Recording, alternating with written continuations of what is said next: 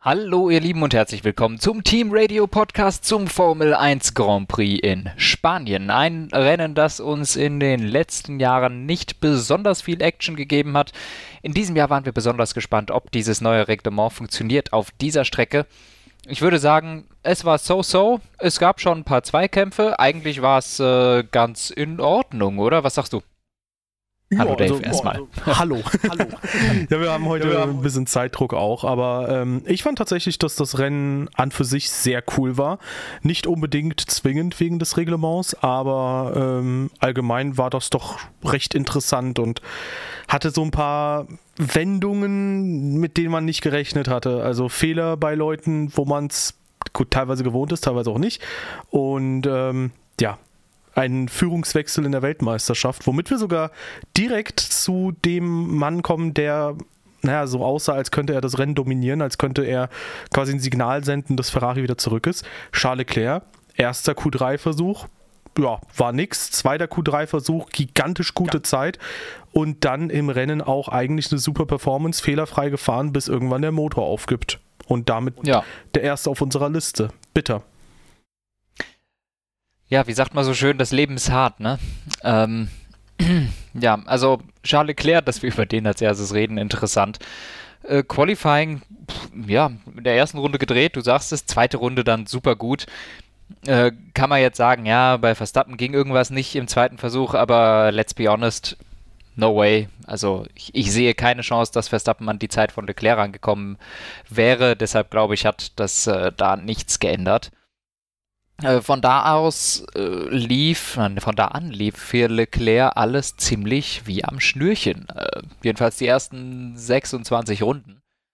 Ähm, der konnte sich aus dem ganzen Tohu Wabohu raushalten, konnte einen kleinen Abstand zu Verstappen rausfahren. Ich glaube grob zwei Sekunden, so wie sie zwei es halt immer haben.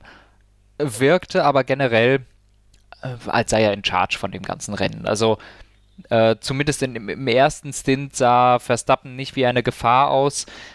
Ist jetzt immer leicht zu sagen, aber so im Nachhinein, weil wir ja oft gesehen haben, dass irgendwie in den ersten 10, 15, 20 Runden die sich sowieso nicht groß bekeifen, sondern erstmal warten, bis bei dem anderen die Reifen einbrechen, was aber anders als im Training beim Ferrari auch einfach nicht passiert ist.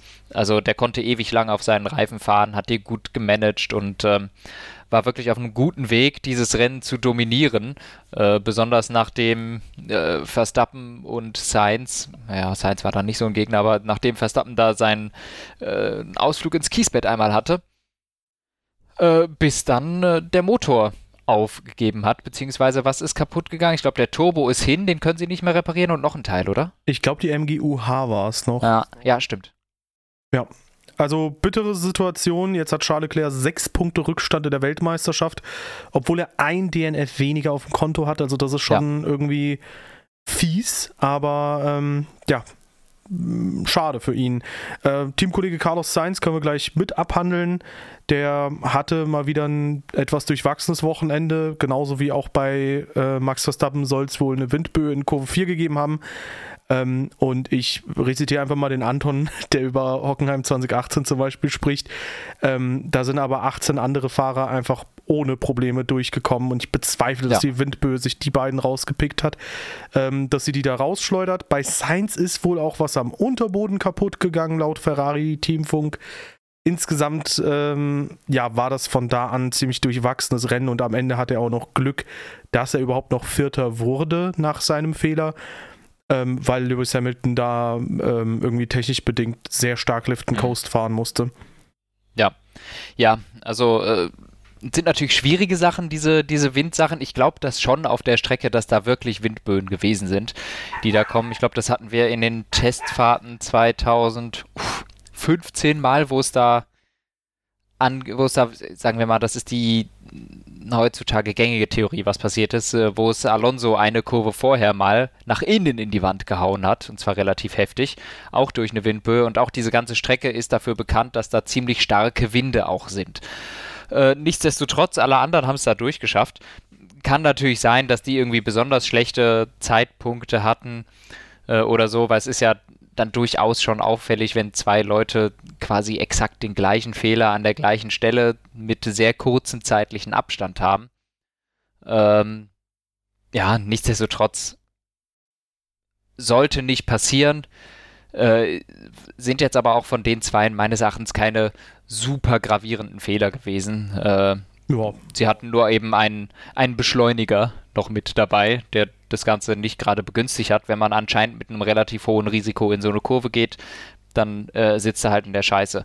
Du hast es gesagt, bei Science ist was kaputt gegangen. Äh, das sah mir auch danach aus. Nicht, dass man es gesehen hat, aber einfach von der Pace her war der so langsam. Mhm. Kannst du mir nicht erzählen, dass der einen funktionierenden Ferrari hatte. Äh, also laut, laut Ferrari war es eine Sekunde, die ihm an Race Pace gefehlt hat. Äh, danach, ja, scheiße gelaufen, aber ja, schon wieder Science, ne? Also, es läuft nicht. Er hat jetzt zwölf Punkte mal auf Leclerc aufgeholt aber das ist viel zu wenig, was der aus diesem Ferrari rausholt. Was hat er jetzt für eine Bilan, äh, Ballon, äh, Bilanz? 65 Punkte nach sechs Rennen. Das zwei, sind im Schnitt zwei Podien. Etwas, Wie viel hat er? Etwa elf Punkte im Schnitt pro Rennen. Das sind 65 Punkte nach den sechs Rennen. Ja, wie, wie oft war er denn auf dem Podium? Im ersten war er Zweiter, oh, war, ähm, ja, dann war, ja, okay, war dann war, ich weiß gar nicht, doch, war, war er Dritter. Oder doch, nee, der dreimal. war bestimmt dreimal mit gewesen. Ich glaube, er war Dritter auch in Miami. Ähm, ja, Miami und auch, wie, wie heißt Saudi-Arabien, oder? Ich das meine, kann ja. sehr, sehr gut sein, ja. Trotzdem viel zu wenig. Ähm, ja, und deshalb, ja, ich sag mal, schwer zu bewertendes Rennen von Sainz, aber besonders doll war es nicht. Ja, und bei vor, Leclerc, allem vor allem war es nicht der erste ja. Ausflug ins Kiesbett, ne? Also da möchte er vielleicht seinem Vater ein bisschen nacheifern, der Rallye-Legende. ja, aber dessen Auto war dafür gemacht. ja, und bei Leclerc, ich lehne mich jetzt mal ganz weit aus dem Fenster und sage, der hätte dieses Ding relativ locker über die Bühne bringen können. Mhm. Ähm, ja. Aber ja. Schade für Ferrari. Und so auch, nicht. Auch die KWM-Führung verloren, jetzt 26 Punkte Rückstand. Das sah vor drei Rennen oder so noch ganz anders aus. Mhm. Ähm, aber da hat Red Bull ganze Arbeit geleistet.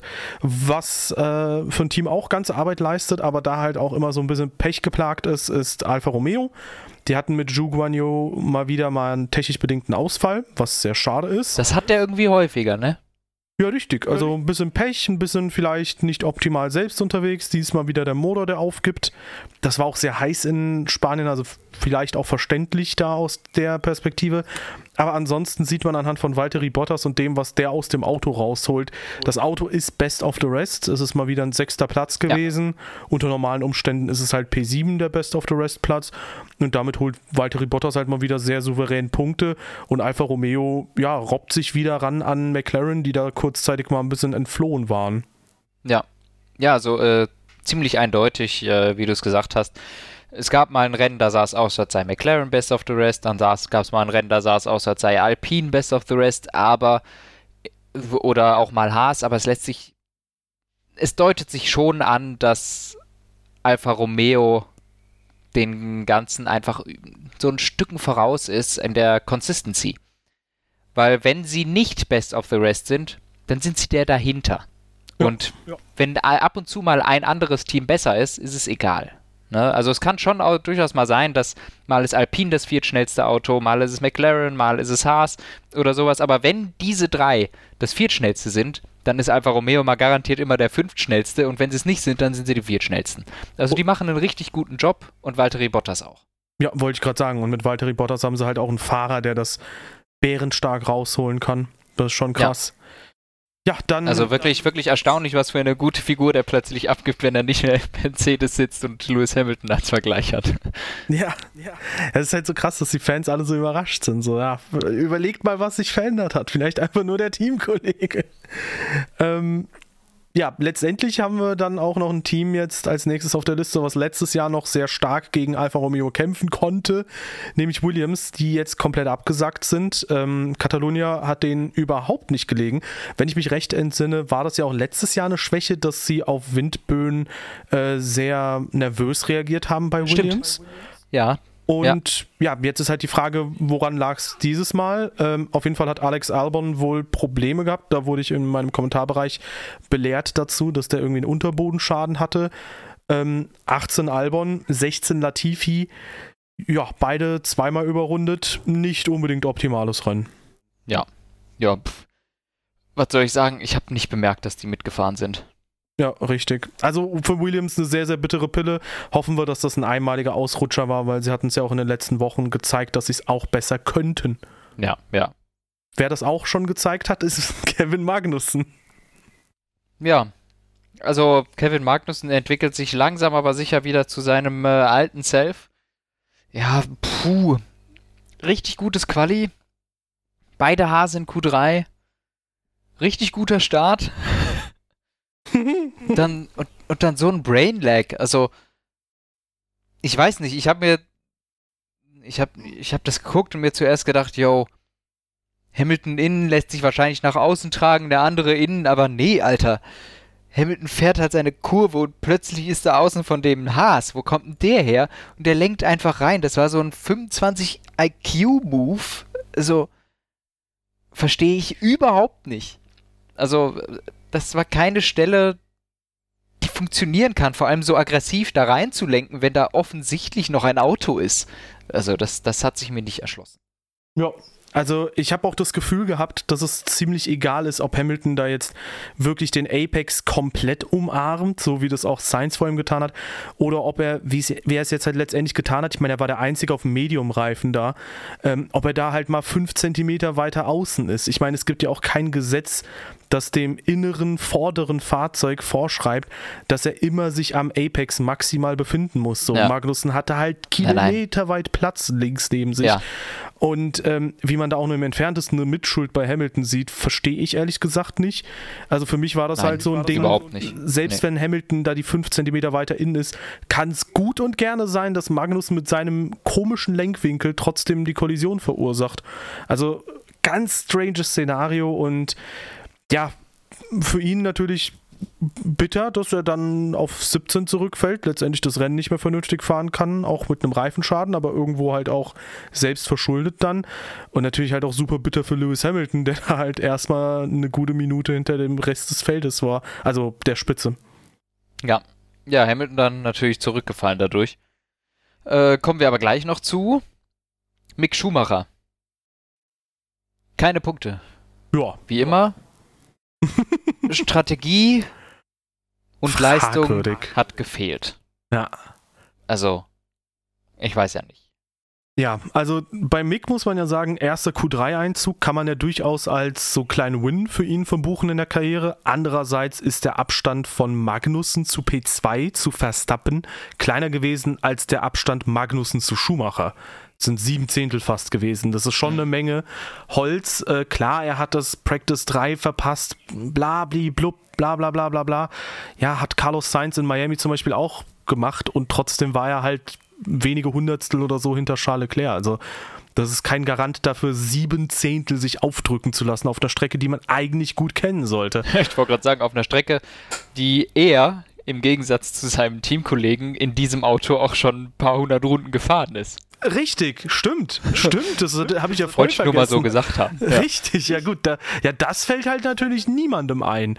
Aber ähm, nee, also insgesamt, ich meine, ich war ja auch ähm, in der Verteidigungsposition bei Schumacher. Man muss ihm zugutehalten, er hat das Auto heile gelassen dieses Mal.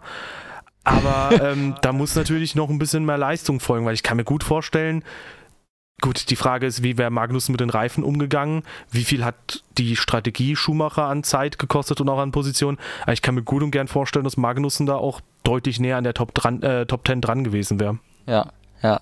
Ja. Ja, dann haben wir, ui, ein äh, sehr interessantes Team mit einer großen Kontroverse, nämlich Aston Martin, wo ich persönlich zu der Kontroverse, ähm, hey, wie findest du es, dass er aussieht wie ein zweiter Red Bull, sagen muss, ich habe keine Ahnung, es ist mir aber auch ziemlich egal. So, Red Bull, irgendwie Helmut Marko hat ja relativ laut geclaimed, hey, ähm, die Ingenieure von uns wurden sehr teuer abgeworben, ungewöhnlich viel haben die gezahlt bekommen, es wurden Dateien gedownloadet, wo ich aber auch erstmal sagen muss, irgendwie finde ich das ein nicht so schöner Stil, so was zu sagen, so mit Gehältern und sowas. Ähm, aber fernab davon, ja, wenn ja. Red Bull das beweisen kann, okay, dann verstehe ich den Vorwurf gegen Aston Martin, weil der Vorwurf steht halt im Raum, dass Aston Martin nicht letztes Jahr im November irgendwie random angefangen hat, das B-Konzept so mhm. zu haben, sondern dass die Daten von ja bald damals bald ankommenden Red Bull-Mitarbeitern bekommen haben ähm, und dass sie halt nicht einfach nur kopiert haben, sondern halt im Voraus schon daran gearbeitet haben auf Basis von Red Bull-Daten. Ja. Wenn Red Bull das jetzt beweisen kann, verstehe ich das, aber ehrlich gesagt, ich sehe es nicht kommen, weil, naja, das ist jetzt halt seit Red Bull das Konzept so gezeigt hat, ist auch schon eine Weile her und du kannst das halt im Zweifelsfall sogar in der kurzen Zeit kopieren. Und warum sollte Aston Martin, wenn sie es in der kurzen Zeit kopiert haben sollten, dann ähm, auch noch sagen, wir arbeiten seit November dran? Also dann würden sie sich ja nur selbst irgendwie ein Bein stellen. Ja. Also ich halte es für also, Quatsch. Ja, ich, ich sehe da auch nicht so viel drin. Mal, also zum einen, ich finde es natürlich witzig, es ist irgendwie immer das gleiche Team das äh, irgendwie mit ja. sehr ähnlichen Autos ankommt. Nichtsdestotrotz ist es diesmal eine völlig andere Hausnummer. Also ähm, damals der pinke Mercedes war ja wirklich eine 1 zu 1 Kopie bis ins letzte Detail. Und hier sind sich die Seitenkästen sehr, sehr ähnlich, der Rest aber nicht. Ja. Ähm, sprich, es ist das Sidepod-Konzept, das wirklich extrem ähnlich ist. Die Wahrscheinlichkeit, dass zwei Teams so ähnliche Sachen machen, ist eigentlich ziemlich gering. Nichtsdestotrotz den Vorwurf mit Dateien downloaden, blablabla, völlig wurscht. Äh, eine Sache nämlich ist erlaubt und zwar, dass die Mitarbeiter die Sachen im Kopf mitnehmen. Und wenn ein Mitarbeiter weiß, wir haben dieses und dieses Konzept und hey, wir haben da diese Kante drin, dann kannst du das auch ziemlich flott einfach ohne die Dateien raus, äh, ohne die Dateien gedownloadet zu haben, in einem CAD nachmodellieren und mal ausprobieren und sowas. Also, und äh, wenn man zweifelsfrei beweisen konnte, dass das Ganze im November schon mal so, so oder so ähnlich im Windkanal war, dann finde ich, kannst du da ein Siegel drauf machen, dann ist der Bums fertig. Und wenn das einfach ein geistiges Eigentum ist, das geklaut wurde im Kopf, ja, Pech gehabt, das ist halt so. Ähm, aber der Rest des Autos ist einfach immer noch so anders, dass äh, das macht keinen Sinn. Also, es ist das gleiche Sidepod-Konzept. Deshalb finde ich hm. das legitim. Ich finde es nur einfach witzig, dass es einfach schon wieder dieses Team ist, die offensichtlich keine eigenen Ideen haben. Ja, das, das ist Und schon wenn sie eigene geil. Ideen haben, ist das Auto halt scheiße. Wobei es die Wobei letzten Wochen sogar besser war als jetzt das B-Auto. Ähm, nee, tatsächlich im Zweifel, weißt du, damit man halt nicht nur kontra dem Helmut Marko gibt. Wie gesagt, im Zweifel kann man ja noch die Option offen halten. Ja, klar. Vielleicht hat da wirklich jemand, bevor er da zu dem Team offiziell gewechselt ist, halt schon geistiges Eigentum weitergereicht. Das wäre dann ja problematisch. Das darf man natürlich nicht, ja. Aber das ist halt die Frage und ich finde, da kannst du halt als Zuschauer, da kannst du selbst als Experte nicht wirklich darüber urteilen. Da musst du halt abwarten, was die Untersuchungen der FIA ergeben. Und da würde ich sagen, reihen wir uns einfach ein und sagen einfach mal zu der Leistung des Fahrzeugs und des Teams an diesem Wochenende das, was wahrscheinlich ganz gut vertretbar ist. Sie sollten vielleicht nächstes Mal nicht diese Red Bull-Seitenkästen kopieren, sondern die vom Ferrari, weil so viel hat es nicht gebracht mit P15 für Stroll und P11 für Vettel. Ich bin mir da gar nicht so sicher.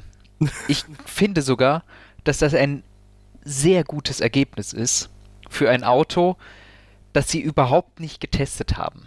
Also die haben ja kein Setup, keine, die, die sind das da zum ersten Mal gefahren.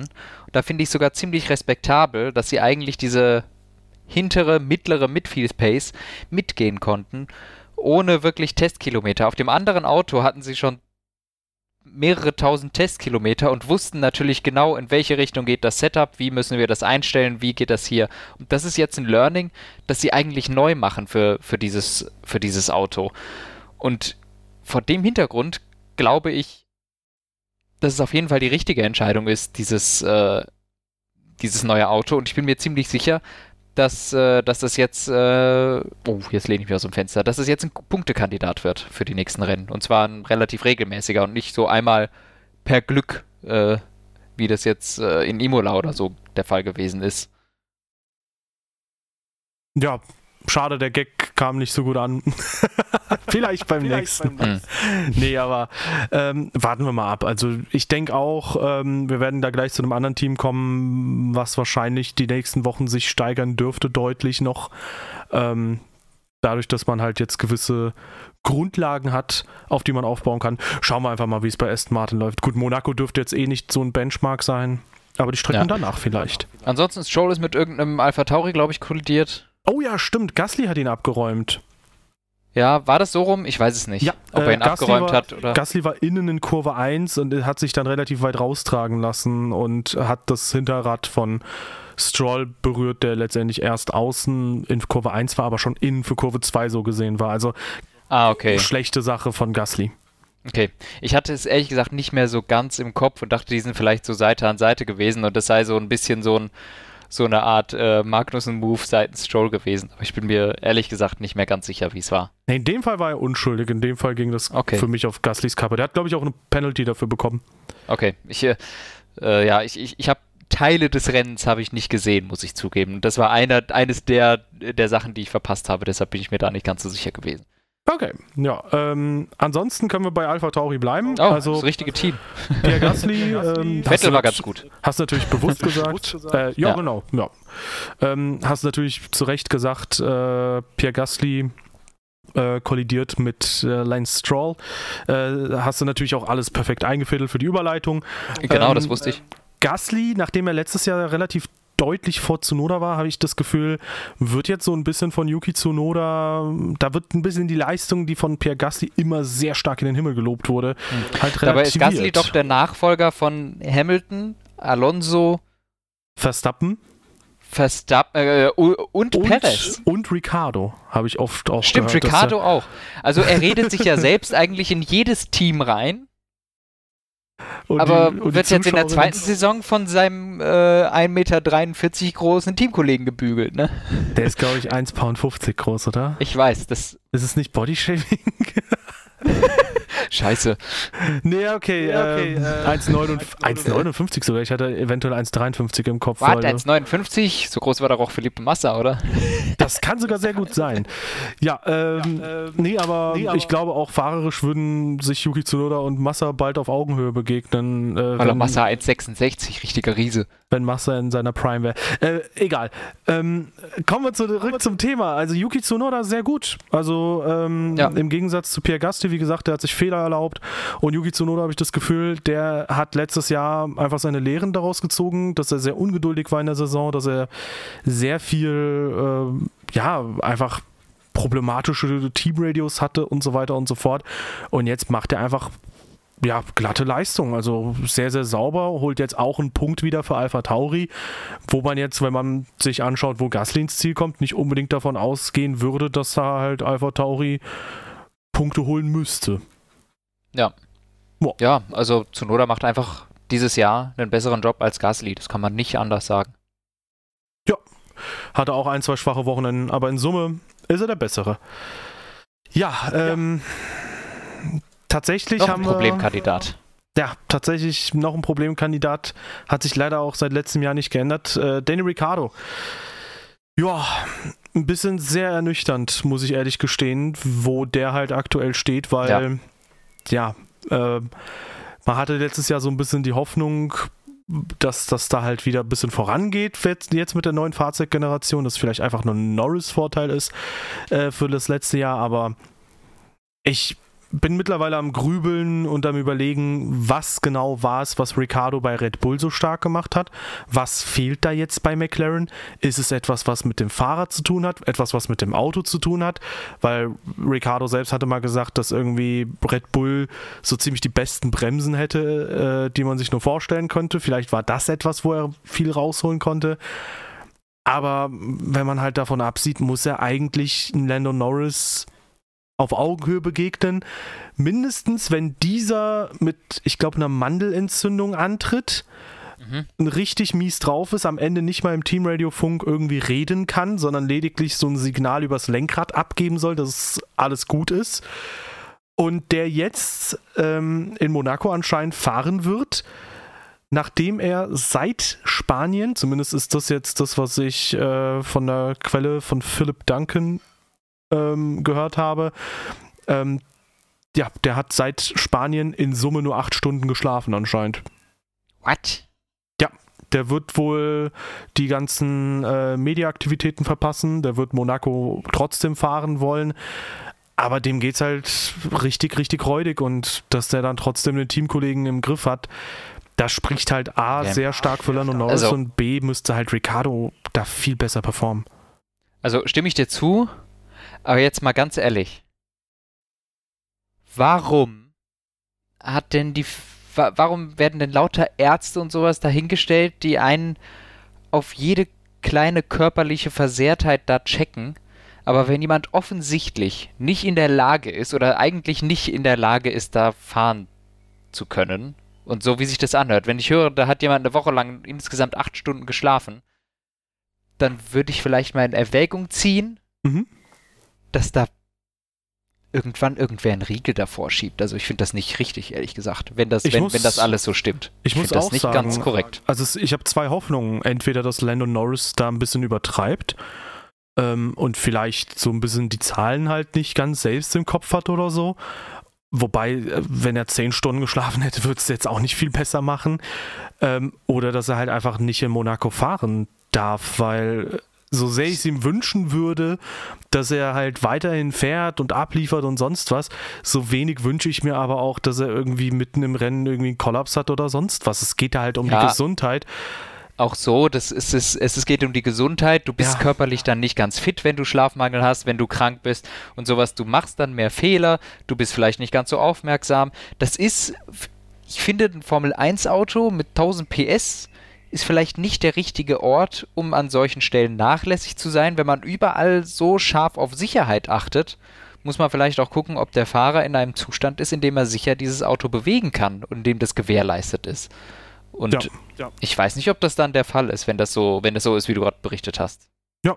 Denn ja, meines also Erachtens, so von meinem äh, medizinischen Verständnis, ich als Doktor der Doktorheit, äh, würde ich sagen, nein. Doktor der Doktorheit.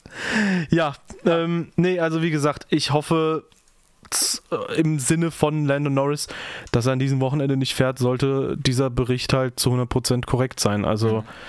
ähm, ja, kann ich mir. Ich weiß halt auch nicht, warum er sowas sagen sollte, wenn es nicht stimmt. Insofern, ja. ja. wie du sagst, Riegel vorschieben und gut ist. Ja, aber ansonsten in Spanien halt. Äh, aber okay. Das ist gute Leistung, ja. ja. Alpine auch überraschend stark. Sie mussten bei Fernando Alonso einen komplett neuen Motor einbauen. Und ich Wussten hatte, Sie das oder haben Sie das gemacht, weil er eh so weit hinten war? Ich weiß es nicht. Oder so. ich glaube, die haben, weil die halt das Timing so übel verkackt haben im Quali. Also das war ja auch ein, das war ein ähnlicher 25 IQ Move, Move wie, wie von Magnussen, Move, den so spät rauszuschicken, dass durch den Steuer gar keine Runde mehr fahren kann. Herzlichen Glückwunsch. Ähm, ich glaube, die haben dann gedacht, ja komm, dann, dann machen wir einen neuen Motor rein, weil pff, jetzt kostet es uns eh nur drei Plätze und der hatte ja eh keinen mehr zur Verfügung. Ja, ja also ähm, hat sich gelohnt, trotz äh, Spanien, obwohl das eigentlich da nicht so lohnenswert sein sollte. Ähm, ich habe oft das Gefühl, dass der Alpine ein sehr gutes Quali-Auto ist, im Rennen aber irgendwie immer abfällt.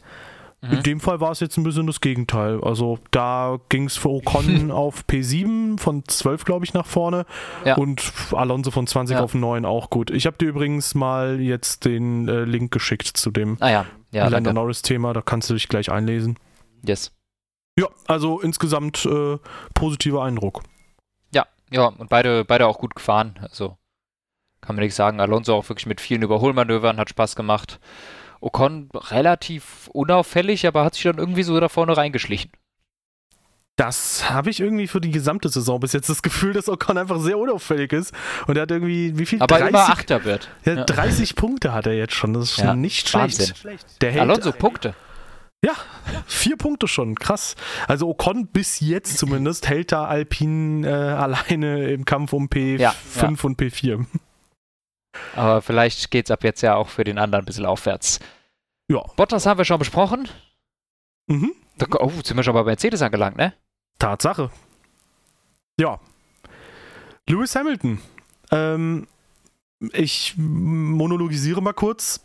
54 Sekunden oder so hat er Rückstand zu Charles Leclerc nach Runde 1, weil äh, er einen Reifenschaden hatte, äh, das reparieren lassen musste an der Box.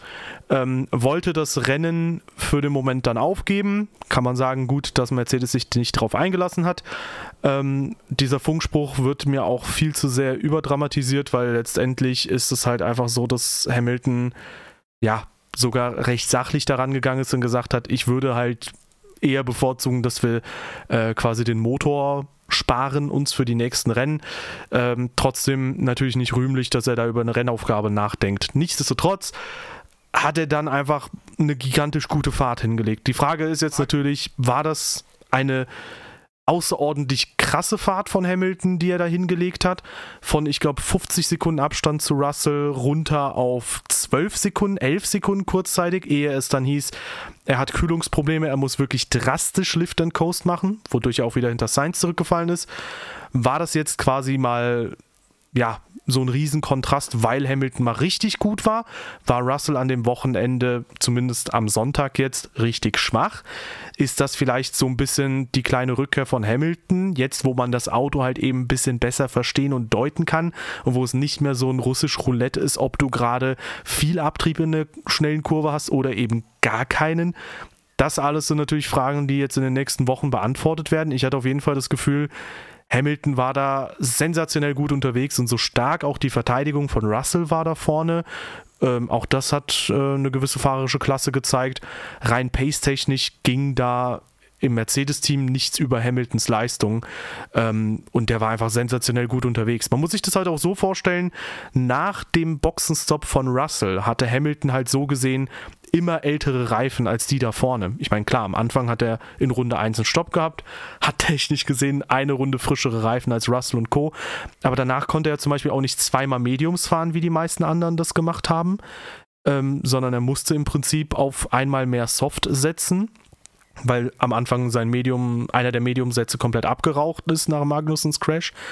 Und letztendlich äh, hat er halt einfach, äh, ja, eine Aufholjagd gestartet mit schlechterer Reifenstrategie, wenn man so will, unter erschwerten Bedingungen halt. Und das fand ich einfach sensationell stark von Hamilton.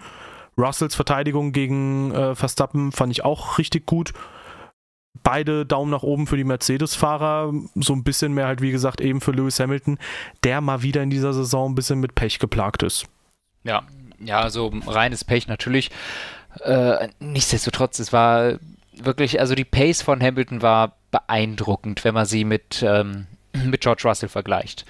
Ähm, er war sehr viel schneller als Russell und das fand ich schon knackig. Also wie du hast es gesagt, nach einer nach der ersten Runde erstmal weg und der hat sich bis auf zwölf Sekunden rangekämpft, was ex, das ist exorbitant. Viel, Über 40 ja? Sekunden. Da, da hat man bei Valtteri Bottas von großen Schlappen erzählt, immer von dass es so ja. große Niederlagen für Bottas sind, wenn Hamilton mal so ja, weit weg von dem war. Also nur weil Russell jetzt vor ihm ins Ziel gekommen ist, würde ich sagen, dieses Rennen war so war eine, eine Machtdemonstration eigentlich von Hamilton und die werden sich garantiert auch die Rundenzeiten und die Daten danach angeguckt haben und da wird der Seite äh, der, der, der, der Garagenseite von George Russell wahrscheinlich die Kinnlade runtergeklappt sein, was für Pace plötzlich in diesem Auto steckt und zwar nicht nur im Qualifying, sondern auch im Rennen. Ähm, Hamilton dann äh, bis auf P4 vorgefahren, gut, musste dann wieder Sainz ziehen lassen. Ähm, aber war ein wirklich, wirklich starkes Rennen von Lewis Hamilton. George Russell, du hast es gesagt, hat extrem lange gegen Verstappen und Perez gekämpft, hat das gut gemacht. Im Endeffekt äh, war das aber abzusehen, dass das ein verlorener Kampf ist, weil auf Dauer hältst du die zwei nicht zurück. Die sind zwei Autos, die haben zwei Strategien, selbst wenn der eine kein DRS hat. Ähm, du schaffst es einfach strategisch nicht, beide hinter dir zu halten. Und so war es dann auch. Im Endeffekt konnten beide vorbei. Und äh, besonders im letzten Stint war Verstappen mit den frischen Reifen dann auch einfach überhaupt nicht mehr aufzuhalten. Ähm, und war wirklich auch um Welten schneller dann als Sergio Perez, der, was weiß ich, acht Runden ältere Reifen hatte oder so. Und dann waren die, äh, die Red Bull in, in einer Klasse für sich, nachdem, äh, nachdem sie George Russell dann haben hinter sich halten können. Ja. Ja, also ähm, das war auf jeden Fall, wie gesagt, sehr beeindruckend, finde ich ähm, von beiden Fahrern. Wie gesagt, jeder das, was er halt eben besser gemacht hat in dem Rennen. Hamilton hatte so ein bisschen Glück tatsächlich mit Verkehr, dass er da äh, größtenteils durch die vielen Stops der anderen gar nicht so krass in den Verkehr gekommen ist. Hat trotzdem ein, zwei krasse Manöver gehabt gegen Bottas und gegen äh, Sainz auch tatsächlich, finde ich. Also beide außenrum überholt, den einen in Kurve 3, mhm. zu einem Zeitpunkt, wo ich dachte, da muss, müssen außen so viel Gummiwurzel liegen, da kann Hamilton nie den Grip irgendwie umsetzen. Hat er trotzdem geschafft und ja, in Sainz, äh, Sainz in Kurve 1 überholt. Also richtig stark. Übrigens, weil ich das auch bei mir im Kommentarbereich ein bisschen gelesen hatte, ja, George Russell hat verhältnismäßig früh gefunkt bekommen, dass er auch bei freier Fahrt ein bisschen auf die Kühlung achten muss. Ich habe mir ein bisschen das Teamradio angehört, auch Hamilton hat das relativ früh gefunkt gefunkt bekommen. Also das ist bei 37 Grad Lufttemperatur oder so ist das halt auch verständlich, dass da halt eben beide da drauf achten ja, müssen. Also ja. das ist auch keine Entschuldigung für die Pace. Ich bin halt mal gespannt, wie das die nächsten Rennen jetzt ist, weil Mercedes hatte dieses Wochenende mal kein Porpoising. Gibt irgendwie auch Graphen, ich weiß nicht, wie wahrheitsgemäß die sind oder nicht, aber laut denen hatte Mercedes das wenigste Porpoising im Rennen. Und Aha jetzt ist halt die Frage, wie schaut es in den nächsten Wochen aus? Weil jetzt haben die ein Auto, das sie wohl als Grundlage haben, so ein bisschen wie Aston Martin, und das sie jetzt auch nach und nach verstehen können. Jetzt können sie halt wirklich an dem Auto arbeiten. Hm.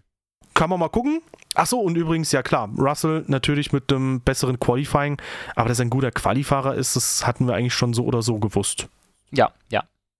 Ja. Red Bull. Ja. Ja, lief ja. gut, ne? Richtig, so.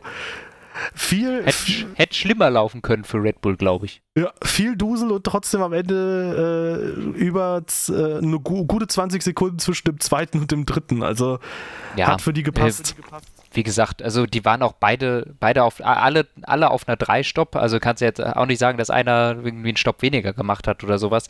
Diese Abstände da sind tatsächlich realistisch. Also äh, wie gesagt, dann äh, war Sergio Perez schon auch wirklich schnell. Ja gut, äh, Russell musste natürlich auch federn lassen am Ende, das stimmt schon. Ähm, ja, meines Erachtens auch bisschen viel Tohu Wabohu von mir aus äh, über die Teamorder bei Red Bull. Denn seien wir ehrlich, da hat kein Weg dran vorbeigeführt, dass das auch ohne DRS funktioniert, denn Max Verstappen war zu dem Zeitpunkt über anderthalb Sekunden, ich glaube knapp zwei Sekunden pro Runde schneller als Sergio Perez. Das wäre ohnehin passiert, so wie es passiert ist, nur ist es so halt jetzt ohne, äh, ohne Kampf passiert. Ähm, also zu dem Zeitpunkt des Rennens war Verstappen einfach sau schnell. Ähm, Im Endeffekt ja, für Red Bull alles perfekt gelaufen. Ne? Kann man nichts sagen. Trotz des Ausrutschers von Verstappen danach war er einfach so schnell. Äh, und ja, die DRS-Probleme in der Tat ein bisschen peinlich. Also. Ja. Ich fand auch das den kann ganzen, doch nicht sein. Ich fand auch den ganzen Funkverkehr drumherum sehr unangenehm irgendwie, weil da sehr viel rumgeflucht wurde. Aber ähm, auch verständlich halt in so der Hitze des Gefechts letztendlich, was die Teamorder angeht, muss ich auch sagen, so das Herz sagt äh, nein, der Kopf sagt ja, so letztendlich. Ähm, das sind zwar so gesehen jetzt aktuell nach diesem Rennen dann 25 Punkte nur zwischen den beiden. Wenn die die Plätze halt nicht getauscht hätten, hätte Paris das Rennen gewonnen, wären es nur 11 Punkte. Insofern kann ich schon verstehen, dass der auf dem Papier sich ah. denkt, hey, ich habe Chancen auf diese WM und ich will die WM holen. Aber das war auch schon Aber letztes er hätte das Rennen nie im Leben gewonnen. Also, ja, no das, way. da stimme ich Der auch. war so viel langsamer als Verstappen zu dem Zeitpunkt. Aber das Verstappen hat auch kein DRS. ja, aber der, also der hätte dem auch so, so im Heck geklebt, dass der sich einfach vorbei. Also, das war wirklich ein riesiger ja. Unterschied. Der hat so aufgeholt. Ja, das ist halt letztend, letztendlich die Frage. Also äh, vielleicht wäre es so gewesen, aber unabhängig davon, was jetzt am Ende rational bei rausgekommen ist oder nicht, ja. ich, eine Teamorder ist irgendwo immer unschön, gerade wenn ja. es so früh in der Saison ist, wenn beide Teammitglieder auch eigentlich noch um die WM mitkämpfen können. Ich meine, Verstappen ja. jetzt DNF und Leclerc DNF. Wenn Perez einen Sieg holt mit schnellster Runde, ist der WM-Führender so. Ja. Da kann man sich Aber vielleicht in den Hintern beißen und sich denken, warum haben wir den nicht supportet? Aber ich glaube, auf lange Sicht und das ist das, was Red Bull auch im Kopf hat, ist halt Verstappen derjenige, der halt ein bisschen mehr erfolgsversprechend ist. Ja. Ich meine, diese Statistik, auch wenn sie ein bisschen lächerlich ist, so jedes Rennen, was er nicht beendet hat, hat er gewonnen, so. Äh, nee, Moment, jedes Rennen, was er beendet hat, hat er gewonnen, Verstappen. Irgendwo. irgendwo muss man ja trotzdem ja sagen, ähm, er lässt ja irgendwo den Worten auch Taten folgen. Und ist, ja, ist ja jetzt auch kein Zufall. Ne? Also, es ist eine blöde Statistik, ja. aber ein Zufall ist es nicht. Richtig. Ich meine, gut, wenn er jetzt im Bahrain nicht ausgefallen wäre, hätte er halt das Rennen nicht gewonnen. so, das ist halt auch, das spielt ihm durchaus ein bisschen in die Karten, wo die DNFs sind für diese Statistik zumindest. Aber nee, insgesamt ist es halt schon verständlich, dass man halt jetzt in Richtung Verstappen punktet. Ähm, gerade wenn man bedenkt, wenn du jetzt diesen Platztausch nicht gehabt hättest zwischen den beiden und wenn Perez dieses Rennen gewinnt, dann hat Verstappen 103 Punkte und Leclerc hat 104 dann bist du einen Punkt immer noch hinter Ferrari. Und das hm. ist dann halt sehr gut verständlich, dass man hier die WM drehen wollte und dass man da auch natürlich auf den aussichtsreicheren Fahrer setzt. Gerade wenn man bedenkt, man weiß auch nicht, was jetzt in den nächsten Wochen folgt. Ferrari könnte theoretisch halt jetzt wieder stärker werden und wir haben letzte Saison gesehen, jeder Punkt kann da entscheidend sein. Und genauso kann auch jetzt Mercedes ja, in den nächsten drei, vier, fünf ja. Wochen sagen, ey, wir haben jetzt unser Auto verstanden, jetzt wo wir kein Porpoising haben, wir können jetzt richtig gutes Setup aller Arbeit leisten und bam, vielleicht sind plötzlich Russell und Hamilton mittendrin im WM-Kampf. Ja, was willst du da machen? Und ich glaube, auch Ferrari täte dann auf Dauer gut daran, wenn sich die Möglichkeit ergibt, dann Charles Leclerc zu priorisieren, weil man muss halt einfach sagen, Verstappen über die letzten jetzt anderthalb Jahre und Leclerc über die Saison bis jetzt hinweg, die haben einfach ganz, ganz klar gezeigt, dass es keinen Grund gibt, dass man sie nicht vorbeilotsen sollte. Man muss ja auch immer sagen, und ich, das war auch das, was mich bei Hamilton und Bottas immer so gestört hat, wenn sich Leute dann mit sehr, sehr lauter Empathie und sehr großer Empörung hinsichtlich dessen so gemeldet haben und gesagt haben, ach, der arme Bottas und so.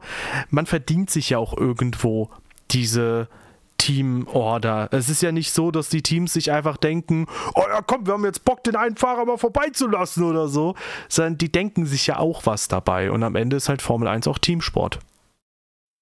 Ja. Verstappen aber mit einem ungewohnten Fehler tatsächlich in Kurve 4, hatten wir ja schon mit der Windböe, war trotzdem ein bisschen unerwartet, dass gerade das einem Verstappen passiert, weil ich kann mich nicht so recht zurück entsinnen, wann zuletzt ein fahrerischer, grober Fehler von Verstappen passiert ist ohne dann ein anderes Auto rauszukegeln oder so, aber das ist was anderes.